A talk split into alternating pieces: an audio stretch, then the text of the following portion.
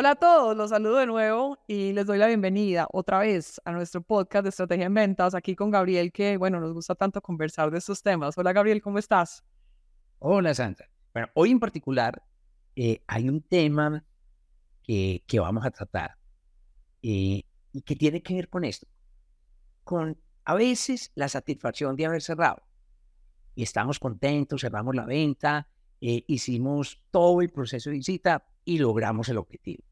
Pero después tenemos problemas con ese cierre, en la ejecución, en la porventa, en la expectativa de lo que el cliente creyó que había cerrado, pero vio algunas inconsistencias. Bueno, es un tema muy interesante dentro de la negociación y dentro del proceso de venta. Y es un tema muy interesante que hay una manera de tratarlo. Y esa manera de tratarlo, en particular, me gusta mucho, mucho cómo lo hace Sandra.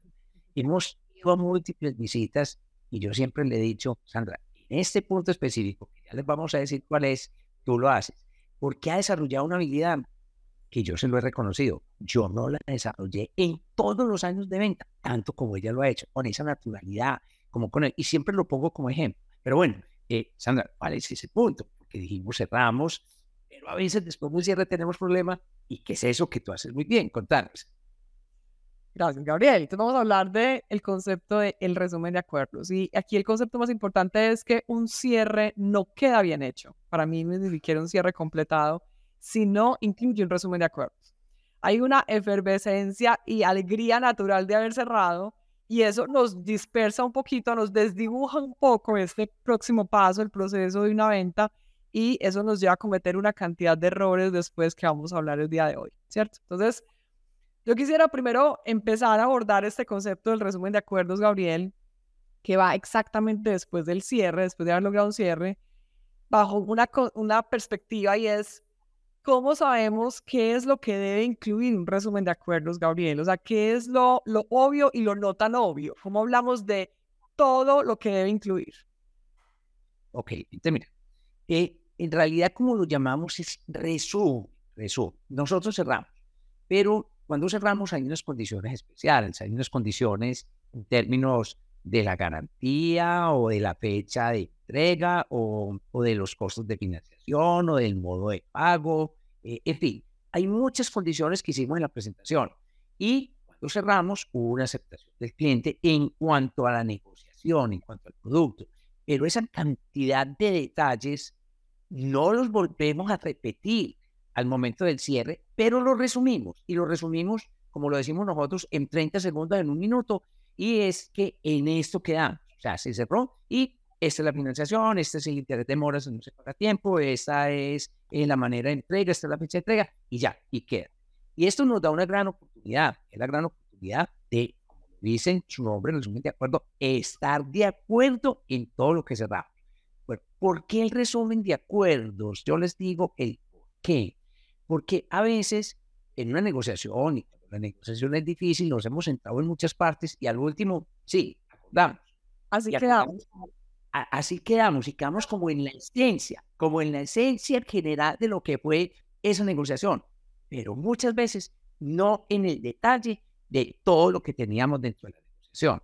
Bueno, pero yo creo que esto lo, lo entendemos un poco más con ejemplos reales que hayamos vivido o que han vivido nuestras personas que han recibido el programa entrenamiento para vendedores o los que han leído, también lo, algunas personas que han leído nuestro libro entrenamiento para vendedores tienen muchos casos. Hablemos de algunos de esos casos como para entender el concepto. Pero antes, esto lo hacemos con un beneficio muy grande y es, es la satisfacción del cliente después del cierre y después de la entrega del producto. Para no eh, crear problemas, para no crear conflictos a futuro.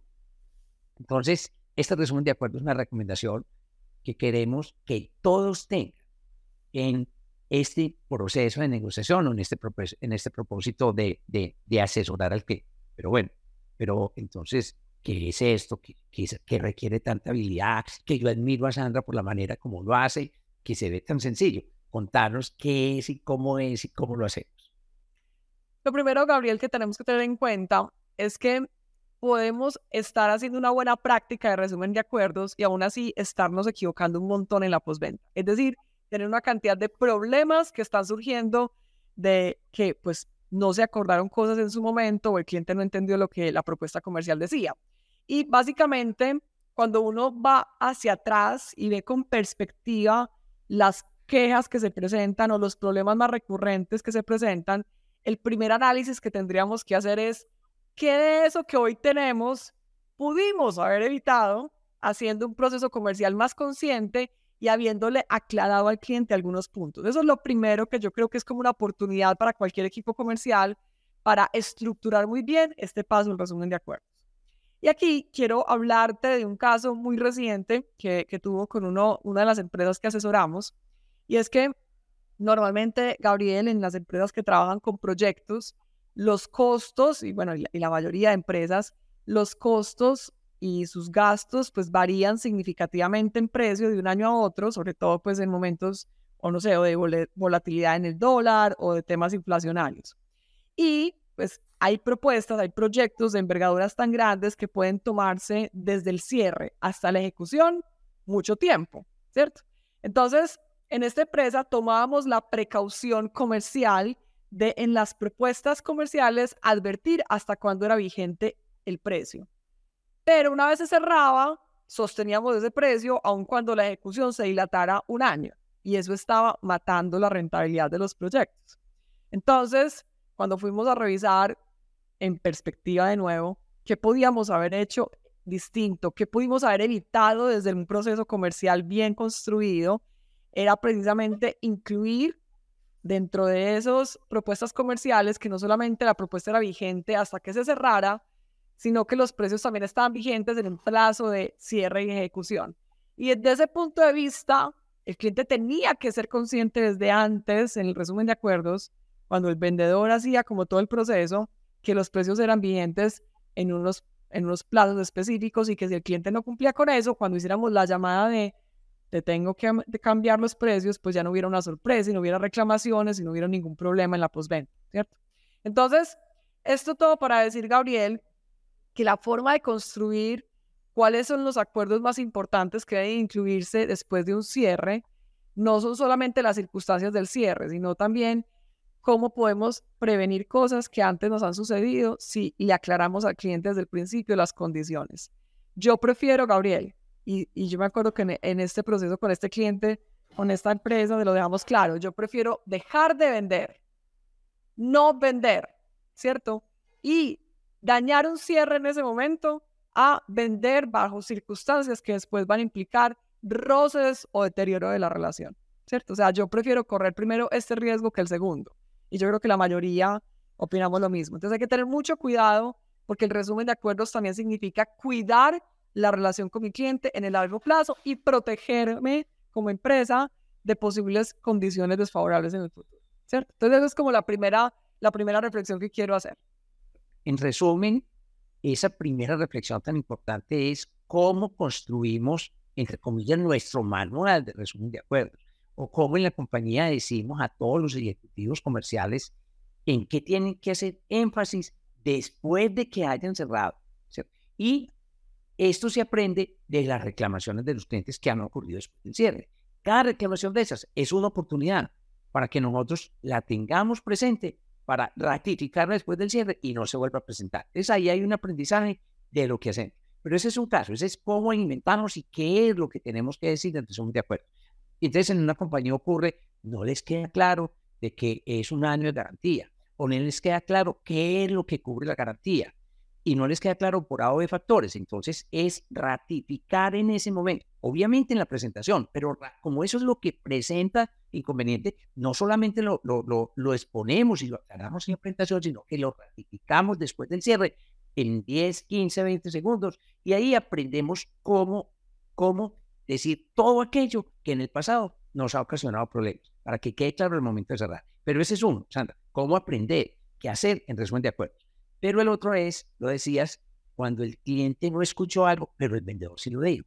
Bueno, yo ahí tengo un caso donde estábamos en una empresa de consumo masivo y por la compra de 144 unidades, cuando le compraban 12 docenas, daban una bonificación y daban una bonificación del, del, del 10% sobre el producto, sobre el precio total. Entonces el cliente argumentó que 144 unidades era mucho para él. Entonces, que, pero que él sí podía pedir 96 unidades, se pedía regularmente por, por, docenas. Entonces, en ese momento, el vendedor le dijo, hombre, son 96, pero la promoción es solamente si son 144. En el momento el cliente insistió que él tenía mercancía suficiente y que inclusive recordar que una de las políticas de la compañía era no llenar a los clientes. En ese momento, el jefe de compras recibió una llamada, eh, cambió pues radicalmente de tema por su celular, entró la secretaria, firmó unos papeles, eh, estaba ya, eh, digamos, como contra el tiempo y le dijo al vendedor, listo, listo, así quedamos, así quedamos. Ah, y el vendedor se fue y despachó 96 unidades, ¿entendido? Así quedamos, despachamos las 96 unidades, perfecto, y así quedamos. Al cliente le quedó muy claro que le iban a dar la bonificación del 10%, que él insistió en ella con la cantidad que necesitaba, y al vendedor le quedó muy claro que le mandaba 96 unidades, pero sin el descuento, porque no se lo ganó, porque se lo ganaba con las 144 unidades. Cada uno entendió distinto. Cada uno, el cliente no escuchó y no escuchó por distracción, por lo que sea. Hoy en día hay, lo hemos dicho en varios episodios, hay cientos de, de motivos por los cuales nos distraemos. Toda esta, toda esta tecnología que nos lleva a ser muy eficientes en muchas cosas nos ayuda a distraernos en muchas otras. Entonces, bueno, pero finalmente el pedido llegó, llegaron 96 unidades y no llegó el descuento. El cliente llamó, ve, faltó el descuento. El vendedor le dijo que no y le explicó, dijo, en eso no quedamos. Y el vendedor le dijo, en eso sí quedamos. Y bueno, finalmente devolvió el pedido. Eh, no va a decir que descontinuó la compañía, que, que se dañó la relación con el vendedor, no.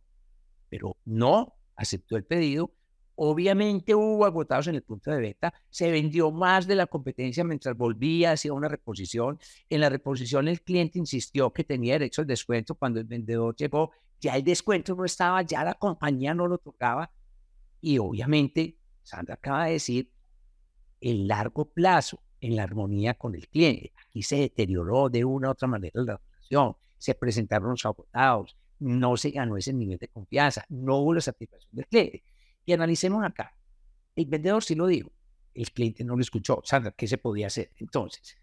Pues entonces, mira, este es otro escenario, Gabriel. Porque el primer escenario era, yo no lo dije, nunca lo dije, porque creíamos que no era necesario ni importante, obviábamos el tema porque suponíamos que unas condiciones iban a dar. Entonces, el primer escenario es, no lo dije, pero aprendiendo el proceso anterior, lo vuelvo a incluir, lo incluyo en mi resumen de acuerdo del primer escenario. Pero este segundo escenario es, yo lo dije, pero el cliente o no lo entendió, no lo escuchó, ¿cierto?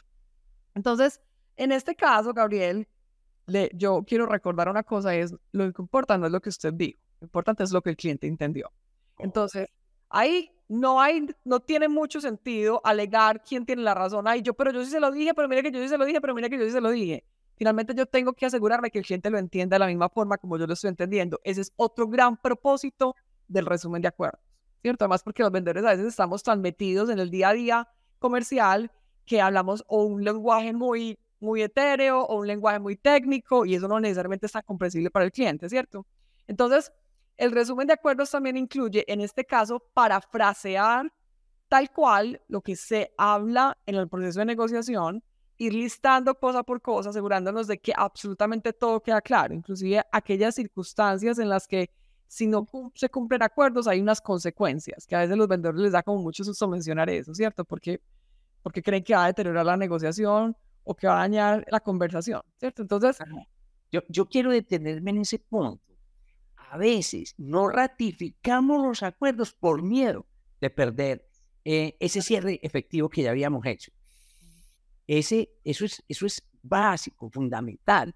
Esa es la diferencia entre el corto plazo y el largo plazo yo quiero que hagas un poquito de énfasis en esa parte. Por miedo, no ratificamos todas las condiciones del negocio. Es porque... Sí, Yo hay una cosa muy básica, Gabriel, que todos nos ha pasado, y es que alguna vez hemos comprado, comprado una camisa, unos zapatos, y cuando vamos a la caja jamás nos han advertido, por ejemplo, la política de evolución o de cambio, Gabriel. A veces sí, pero muchas veces no. Y uno llega a los ocho días, ah, es que hasta el viernes. Sí, pero usted me lo dijo. Entonces aquí también es como una cosa eh, que tiene que ver, y yo lo voy a poner en estos términos, Gabriel, es con términos de honestidad, ¿cierto? Es ser absolutamente transparentes y abiertos con el cliente en el resumen de acuerdos. Porque, como tú dices, el miedo a perder el cierre nos lleva a omitir información, ¿cierto? Y después cuando llega el momento de que el cliente reclama o quiere verificar ciertas condiciones, ay, pero es que, mire, es que está escrita en el contrato, en la letra chiquita, por allá en el último renglón. Y realmente yo lo que espero en una relación comercial, Gabriel, es que el vendedor no espera que yo lea la letra chiquita, sino que sea el vendedor el que me aclare, me asesore, me advierta las consecuencias, me sugiera planes de acción, me hable de cuál sería la mejor forma de una implementación o de una compra, o un despacho. Yo no espero que mi vendedor, que es mi asesor, asuma que yo leí una letra chiquita o que yo debía haber sabido o que yo se lo dije. O sea, eso puede ser la situación más chocante una, la conversación más difícil que uno puede tener con un vendedor cuando uno dice, claro, en el momento de cerrar estabas muy afanado, pero ahora que te estoy hablando de algo que para mí es importante, ahí sí yo debía haber leído una letra chiquita. Entonces, aquí también hablamos, Gabriel, de uno, transparencia en la negociación, dos, honestidad al abrirle todas las cartas al cliente en ese proceso de cierre, ¿cierto? Y tres, a pesar de que yo lo dije, verificar que el cliente lo entendió. Yo creo que son cosas muy importantes incluye este tema del resumen de acuerdos. Bueno, y yo aquí quiero aclarar, porque encontramos títulos eh, en la negociación como calles y venta.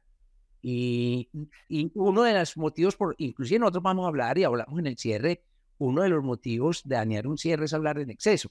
Pero es que nosotros aquí no estamos diciendo hable en exceso, estamos diciendo resuma lo que dijo, resuma lo que acordó. Mire, resumen de acuerdos. Quiero ir al, al significado de esas dos palabras resuma lo acordado. Entonces, no es hablar más de la cuenta, ese temor se tiene que quitar. El temor de ratificar los acuerdos es dar tranquilidad en el largo plazo. Bueno, dale, Sandra. Entonces continúa con el concepto que nos estabas explicando.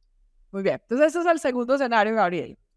El primero es cuando reviso, incluyo el resumen de acuerdo. Segundo, lo que dije yo, el cliente lo escuchó, no entendió. Y lo tercero es, Gabriel, ya sabemos que un cierre a veces implica diferentes cierres pequeños, ¿cierto? Una sumatura de pequeños cierres, como ya lo, hemos mencionado en algunas conversaciones.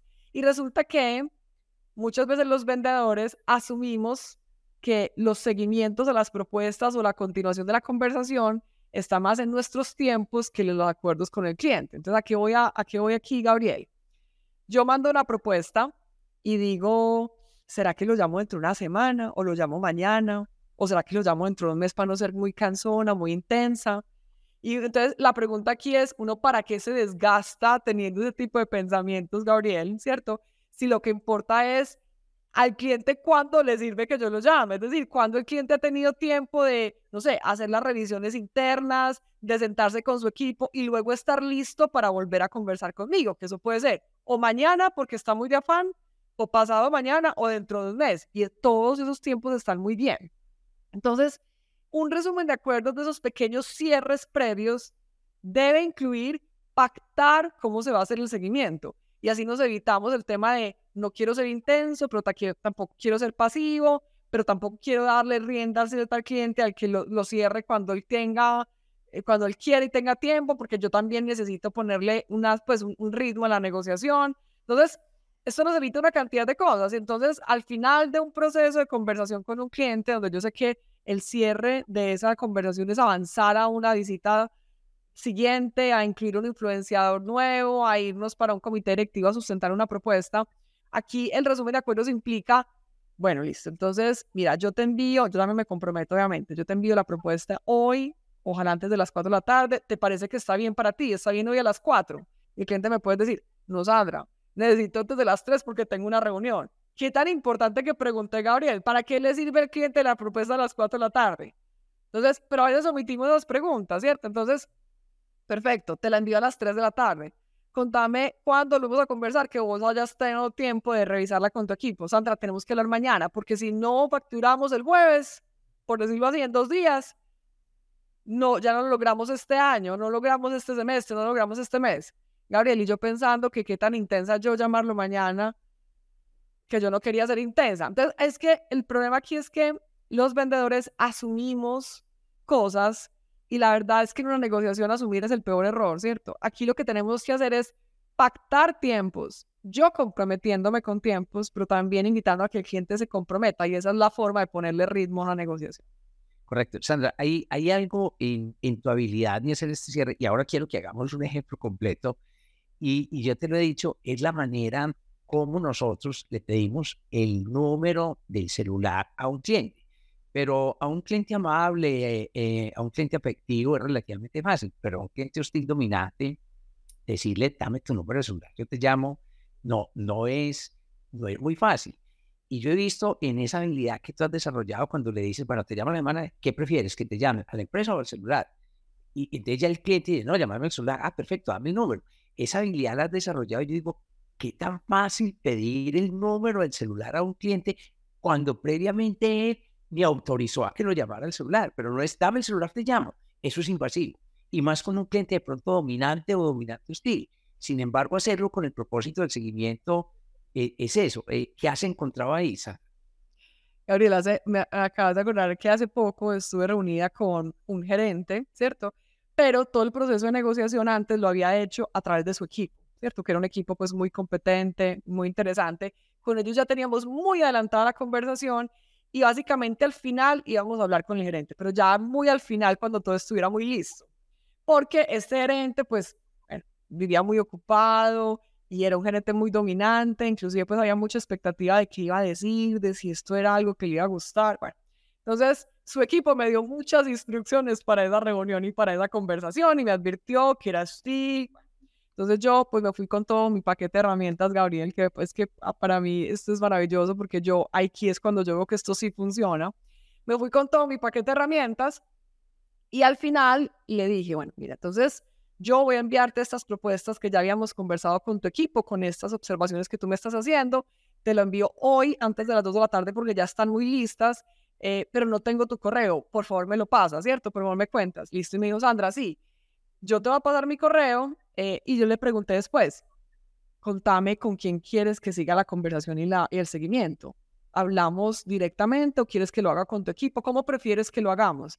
Y Gabriel, yo aquí también voy a hacer una, una, una precisión. Mira, a veces uno diría, ¿qué tan bueno hacer el seguimiento con el gerente directamente y que me dé el teléfono? En algunos casos sí, pero en otros casos eso implica a veces aplazar un montón la decisión porque que me conteste el gerente va a ser más, más difícil que adelantarlo con su equipo, si él le da la potestad. Entonces, mira que hay dos como dos aristas, ¿cierto? Yo por eso prefiero preguntarlo, porque es que mira qué tan interesante. Él me dijo, Sandra, mira, no hay ningún problema con cualquiera de los dos, te voy a dar mi celular para que me llames, por favor. Él mismo me dijo, para que me llames, por favor, ¿cierto? Su equipo aún no me había querido dar el celular, Gabriel, porque le parecía que no era prudente que yo tuviera, pues que, no, que le escribiera. Pero él, fue, él, él tuvo la iniciativa de dármelo precisamente para que conversáramos al final del mes acerca de la propuesta. Pero de nuevo, Gabriel, a veces yo por estrategia, cuando veo que es un gerente o muy disperso o muy ocupado, o que yo sé que me va a, pues que se me va a complicar el seguimiento con él, le pregunto si le parece bien que el seguimiento lo haga con alguien de su equipo, que yo sé que está mucho más disponible. O sea que también es, son dos perspectivas de cómo yo puedo abordar un resumen de acuerdos, también pensando en que no se me vaya a alargar demasiado el proceso y cómo puede ser más efectivo, ¿cierto? Entonces, hasta aquí pensamos, Gabriel, inclusive en resumen de acuerdos, es, es una especie de eh, empezar a pensar en el futuro y cómo cierro esto y cómo acorto los tiempos de decisión. Y también es importante en esos casos donde uno presentó ante varias personas y de pronto alguno es influenciador y el otro es el decisor, pero de pronto alguien es el encargado de recibir el pipado, de recibir la propuesta o de recibir el contrato o, de, o de firmar el contrato. Y nosotros decimos, no, no, listo, sigamos adelante, el proceso está claro, eh, una vez la propuesta eh, eh, y una vez acordadas las condiciones que dijimos, queda listo para la firma. ¿Quién lo firma? No necesariamente el jefe, puede que sea el financiero, puede que sea gestión humana, puede que sea el encargado de compras, puede que sea el directamente implicado. Es en el resumen de acuerdo, no, correcto, vamos a hacer las correcciones del caso, yo las verifico. ¿Con qué quiere que las verifique? De este equipo porque es que en un equipo todos no pueden verificar alguna anotación que sigue. Yo no puedo que lo va a verificar, yo no lo puedo asumir. y una vez verificado, ¿a quién lo entrego para la firma? Que debe ser antes del viernes a las 2 de la tarde.